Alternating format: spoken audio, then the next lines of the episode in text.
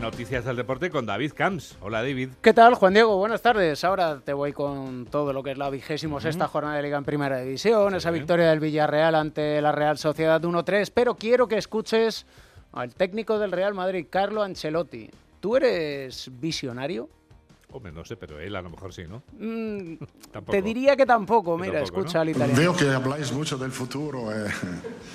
Estoy Realmente esto me da, me deja contento que vosotros tenéis la capacidad de hablar, de, ver lo que va a pasar muy adelante. Yo, por mala suerte, lo que veo es solo el partido de mañana, y nada más. No sé qué va a pasar el lunes. No sabe. Yo veo lo mismo que Ancelotti. Es tal cual. Y quien intuye el futuro es nuestro seleccionador nacional de baloncesto, don Sergio Escariolo que vio cómo su equipo perdía el jueves en Zaragoza ante Letonia, en el primer partido de clasificación para el Eurobásquet 2025. Entonces, después del partido mostró cierto pesar por la falta de ritmo de jugadores internacionales que no juegan en sus equipos. Hoy, esta mañana en Guadalajara, antes de partir rumbo a Chaleroa, donde mañana va a jugar ante Bélgica, ha lanzado este mensaje que sirve tanto para los jugadores españoles como para cualquiera que quiera escuchar. El mensaje que mando desde luego a todos los jugadores jóvenes, menos jóvenes. Eh, no, basta con encontrar un, sueldo por ser un cupo, no basta con, con eh, estar dentro de una plantilla profesional y tener un buen nivel de vida, hay que, hay que no conformarse, hay que ser ambicioso y hay que, ser, eh, hay que luchar ¿no? para el sitio. Buen mensaje, parece mentira que haya que decirle a un deportista eso, ¿no? Que te pongas las pilas, vamos. Que en definitiva hay que ponerse las pilas porque acomodarse en el mundo del deporte y en cualquier ámbito es sinónimo de ir hacia atrás como los cangrejos. No quiere ir hacia atrás el Barcelona, que juega a las 4 y cuarto frente al Getafe. Te tendría que estar contando que hasta ahora hay un partido en directo, el Granada-Valencia, pero ya sabes que ha sido aplazado lo mismo que el encuentro del Levante ante el Andorra, que se debería haber jugado esta noche a las 9. Pero a las 4 y cuarto se juega en la ciudad condal el Barcelona-Getafe, el Barça viendo pasar estos últimos trenes en su lucha por la Liga. Alfredo Martínez, buenas tardes. Hola, muy buenas tardes David, desde el Estadio Olímpico Lluís Companys, donde abrirán las puertas en unos instantes. La temperatura de momento es agradable, aunque ha bajado y será más fresca a la hora del comienzo del partido, a esas 4 y cuarto que como tú bien dices es un partido en el que el Barcelona se va a jugar buena parte de sus opciones de seguir luchando por la competición del título de liga y asegurarse la Champions en la que eh, le da un respiro a la Real Sociedad, pero Fíjate que ha tenido muy poco descanso. Estábamos en Nápoles el pasado miércoles por la noche, el equipo aterrizaba a las 3 de la mañana del miércoles al jueves, entrenó el jueves de recuperación, el viernes la última sesión preparatoria y esta misma mañana ha dado la lista de convocados Xavi Hernández, en la que ha convocado a 22 futbolistas. Cuatro bajas tiene, dos que ya las damos por descontadas de aquí a final de temporada, la de Alejandro Valde y la de Gaby, Marcos Alonso, al que le deben quedar 10-15 días, y Ferran Torres, que posiblemente a finales de la semana que viene intentaría estar para el choque ante el Athletic Club de Bilbao. En cualquier caso, Xavi Hernández se juega mucho en este partido para confirmar que efectivamente el equipo ha cambiado de dinámica, que la primera parte del Nápoles no fue un espejismo y que todavía albergan esperanzas de luchar por la liga, porque dijo Xavi que no tiraban la toalla. Escucha cuando le preguntan, porque hubo muchas flores y muchos elogios para el técnico del Getafe, Pepe Bordalás, que él no cree que el conjunto azulón, a pesar de lo que muchos piensan, sea un equipo defensivo. No, y Getafe aprovecha cualquier eh, situación de balón parado, de contraataque, transiciones, aprovecha muchísimo sus, sus momentos. ¿no? Nosotros debemos aprovechar estos momentos, pero no creo que, que el Getafe se cierre atrás todo el partido. Creo que nos va a apretar, que nos va a meter una línea defensiva alta. Esto es lo que hemos analizado y visualizamos esto. Luego puede cambiar, evidentemente, ¿no? Pero no veo a un Getafe, insisto, defensivo y no veo al Getafe, sí, en algunos momentos sí, pero encerrándose atrás todo, todo el partido, no lo veo así. Es buena hora para el fútbol en Barcelona, David. Normalmente tendría que haber muy buena entrada. Me dicen que se esperan en torno a 42.000, la capacidad es 49.000, pero es que las entradas son caras, casi 170 euros la más cara. Evidentemente eso va a mermar 74 la más barata, la asistencia de público para ver cómo se comporta el actual Barcelona en pos del título. Muñiz Ruiz será el árbitro de la contienda y se esperan rotaciones, alguna que otra, no muchas porque Xavi habló de un equipo los mejores que estén, es decir, Ter Stegen estaría en la puerta con Cancelo eh, Íñigo Martínez y vamos a ver si Cubarsí o le da descanso a Araujo, sería una de las pequeñas rotaciones eh, junto con Jules Koundé. En el centro del campo, Christensen y posiblemente descanso para De Jong, lo cual le permitiría jugar con eh, Pedri y Gundogan y arriba Lamin Yamal, Rafinha y Lewandowski, otro aliciente. Lleva nueve goles desde el mes de enero y está cerca de Borja Mayoral. Habrá un duelo al gol en el Estadio Olímpico Lluís Companys. Gracias, Alfredo. Te escuchamos en un rato. A partir de las tres y media en el Radio Estadio, como viviremos los partidos, a la vez Mallorca de las seis y media y el Almería Atlético de Madrid de las nueve de la noche. Mañana juega el líder, el Real Madrid, frente al Sevilla. Hablaba Ancelotti, el técnico italiano, del futuro, que no ve el futuro y es porque le han preguntado, entre otros, por el futuro de Tony Cross. No, yo no voy a aconsejar a Oslo de lo que tiene que hacer. él creo que tiene, no, es mi hijo, yo puedo aconsejar a mi hijo. Entonces él tiene toda la capacidad mental para elegir lo que quiere en el futuro. Y tampoco ha querido hablar sobre el futuro de Luka Modric. Fernando Burgos, buenas tardes. Hola, ¿qué tal David? Buenas tardes. No, no, no ve el futuro de, de ninguno de los dos, por lo menos públicamente.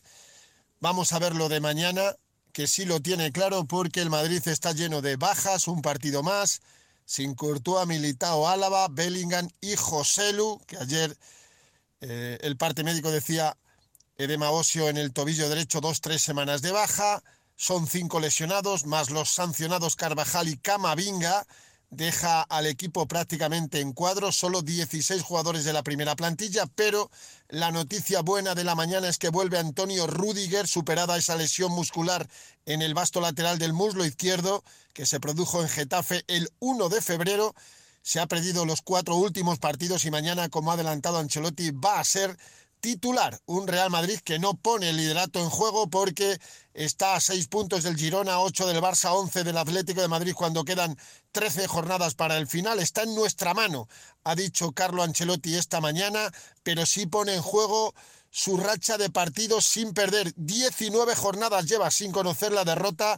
Recibe a un Sevilla que fue uno de los cuatro equipos que le quitó puntos al Real Madrid en la primera vuelta. El empate en el Pijuán con el gol de Dani Carvajal de cabeza a la salida de una falta lateral de Tony Cross. Vuelve también Mendy cumplida su sanción en Valleca, por lo tanto el 11 está muy claro. David, no habrá muchas rotaciones. Luni se mantiene en portería. Lucas Vázquez será el lateral derecho, Mendy el lateral zurdo. Vuelve Rudiger al centro de defensa junto al capitán Nacho. Por lo tanto, Chuamení será el mediocentro, escoltado por Cross y Valverde. Y arriba Brahim, Rodrigo Goes y Vinicius Junior, que espera Ancelotti vuelva con su mejor versión, no la que tuvo en el estadio de Vallecas el pasado domingo. Y a propósito de la mejor versión de Vini y ante lo que se avecina la próxima temporada con la llegada de Mbappé, responde Ancelotti a pregunta de Onda ¿dónde se siente más cómodo Vini?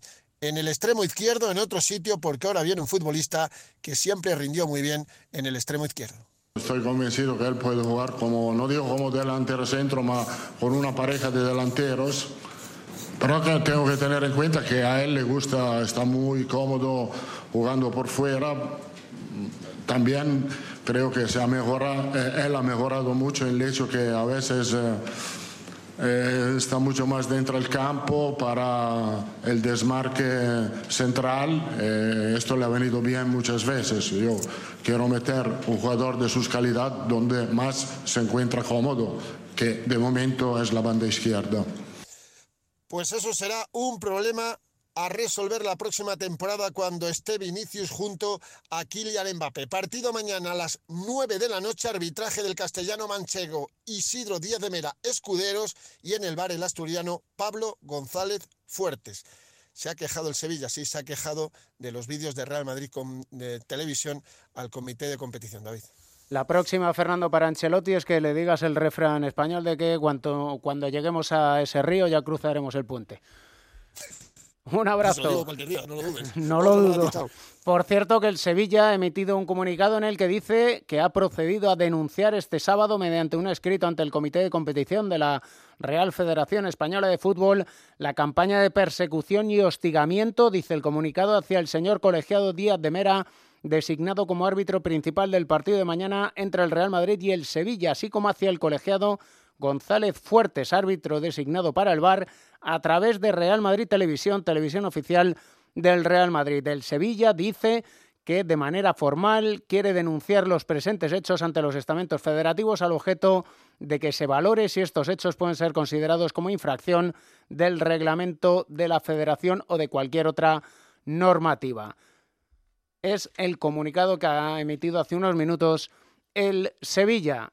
El Barcelona, decíamos, juega a las cuatro y cuarto frente al Getafe. Novedades del conjunto madrileño.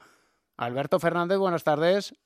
Hola David, ¿qué tal? Muy buenas. Pues el Getafe que visita un equipo que históricamente no se le ha dado nada bien. Nunca ha conseguido ganar al Fútbol Club Barcelona como visitante, así que de hacerlo, de llevarse los tres puntos de la ciudad condal, haría historia en el conjunto azulón en primera división. Es un debe que tiene también Bordalás ganarle al Barça y que ahora se mide de nuevo a un Xavi que, si recordás, en la primera vuelta acabaron pues con un cruce de declaraciones después del partido de ese 0-0 en el Coliseum y ahora se han dedicado elogios. Escucha el de Bordalás hacia el técnico de Tarrasa. Yo también tengo un, gran respeto y admiración. Eh, y bueno, los entrenadores estamos muy expuestos, eh, todos lo sabéis. Y, mi reconocimiento también a Xavi, porque no hay que olvidar que ha ganado una liga y una supercopa y parece que, que se nos olvida, ¿no? Muy rápido y, y obviamente tiene mucho mérito. Bueno, lo deportivo, un Getafe que está en una zona cómoda de la clasificación, lejos de los puestos de peligro. Ya ha dicho Bordalás que va a ir sin presión. Tiene a todos disponibles, menos al lesionado de larga duración Mauro Arambarri. A priori, Bordalás va a sacar su once de gala en Montjuic. Gracias, Alberto. A las 9, el Atlético de Madrid juega en Almería. Alejandro Mori, buenas tardes. Buenas tardes, David. Eh, ha viajado el Atlético de Madrid a Almería con 20 convocados, todos del primer equipo más el tercer guardameta Gómez con las ausencias de Grisman, Jiménez, Lemar y Espilicueta, que son baja para este partido, y con posible descanso para jugadores importantes como Bissell, Hermoso, Llorente y Morata, si se confirma el once que probó ayer el técnico argentino, que es el formado por Oblak en portería, con Savic, Paulista y Reinildo en defensa, Molina y Samuel Lino en los carriles, Coque, De Paul y Pablo Barrios en el centro del campo y arriba Memphis y Correa, ante un equipo que es verdad que no ha ganado ningún partido en liga, pero Ojo, porque en la historia reciente, en los siete enfrentamientos que ha tenido aquí en tierras almerienses el conjunto rojiblanco madrileño, cuatro empates, dos derrotas y tan solo una victoria en 2015. Así que eh, seguro que la Almería va a poner las cosas complicadas ante su afición, querrá ganar un partido y qué mejor que hacerlo ante el Atlético Madrid, uno de los gallitos de la competición. Un Atlético Madrid que, por cierto, va a estrenar equipación, la cuarta de esta temporada, azul oscuro con tintes negros, dicen en el club, inspirada en la noche madrileña. Veremos si le da suerte al conjunto de Diego Pablo Simeone, que está pensando en el partido de Copa vuelta de semifinales el próximo jueves en San Mamés ante el Athletic Club, pero evidentemente no se puede descuidar y necesita los tres puntos para seguir optando a los puestos que dan derecho a jugar la Champions la próxima temporada. Gracias, Jano. Y a las seis y media, a la vez Mallorca, Roberto Vasco. Y buenas tardes. Buenas tardes, David. Duelo de equipos que quieren prácticamente certificar su permanencia. El conjunto Babazorro le saca 11 al descenso. Caso de ganar hoy en el campo del Paseo de Cervantes, tendría casi asegurada su presencia en la máxima categoría el próximo año. No se esperan demasiados cambios en el 11 titular, ya que Luis García Plaza está contento con un equipo que solo ha perdido un encuentro en este 2024, así que podría repetir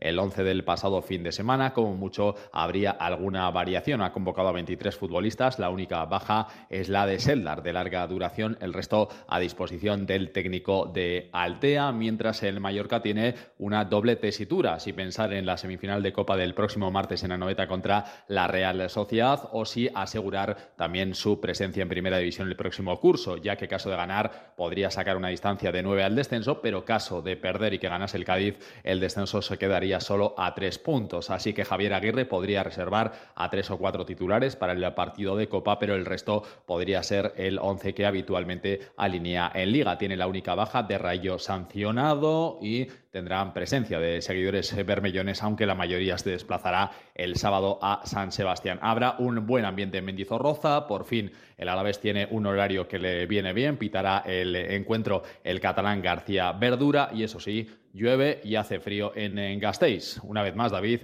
se vuelve a cumplir eso de Siberia-Gasteiz. Gracias, Roberto. Nos sonríe Juan Diego, es verdad. Estaban poco acostumbrados a que volviera el frío a Vitoria, Siberia, Gasteiz. Y mañana, hablaba del descenso Roberto, a las 2 Cádiz-Celta. Ambos equipos separados por tres puntos. El Cádiz marca ahora mismo ese descenso. Y a las 4 y cuarto mañana tienes una cita. una cita, una cita. Porque juega el Betis frente al Athletic de Bilbao. El Betis que se tendrá que resarcir de, el traspiés de esta semana y el Athletic de Bilbao que aspira a la. Champions, aunque su técnico dice que pasito a pasito, que a mí no me mencionéis nada de Liga de Campeones, que de momento no, Pero está muy fuerte, está muy fuerte los Leones, están muy fuertes. Ya sabes que a las tres y media el tren.